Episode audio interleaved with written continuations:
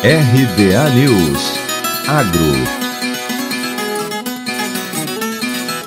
Um grupo de produtores rurais em Goiás, que tinha uma produção média de 80 a 100 toneladas de cana-de-açúcar por hectare, viu o negócio prosperar após mudança na forma do cultivo. O grupo de Itumbiara apostou nos insumos sustentáveis e aumentou em 5% seu lucro final. O agrônomo e doutor em sistema de produção, Joaquim Júlio de Almeida Júnior, afirmou que com esse novo manejo, eles passaram a usar menos defensivos químicos, reduziram o custo de produção e tiveram um incremento na produtividade e no ATR, que é o açúcar total recuperável. Para se ter uma ideia, quando um produtor de cana-de-açúcar tem esse aumento do ATR, significa que ele conseguiu aumentar a qualidade da cultura e, consequentemente, a capacidade de ser convertida em açúcar ou álcool.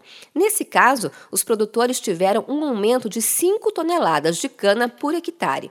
Analisando os dados gerais da cultura da cana e os resultados obtidos pelo produtor de Goiás, os especialistas afirmam que ele conseguiu uma produtividade superior à demonstrada pela agricultura da cana na última década. Para conseguir se destacar na produção do açúcar e do etanol, a propriedade de Itumbiara mudou o manejo há dois anos. O especialista conta que foi usado um fino de micaxisto, um remineralizador e condicionador que auxilia na regeneração do solo e nutrição das plantas, aliado aos organominerais produzidos na própria fazenda. Com esse manejo, foi possível também produzir uma lavoura de cana com mais sanidade e maior resistência ao estresse hídrico, pontos fundamentais para essa alta da produtividade.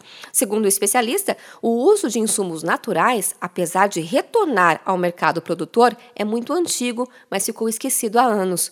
Com o apelo pela sustentabilidade e a busca de alimentos mais saudáveis, a prática está voltando com força total no meio produtivo. De Campinas, Luciane Yuri.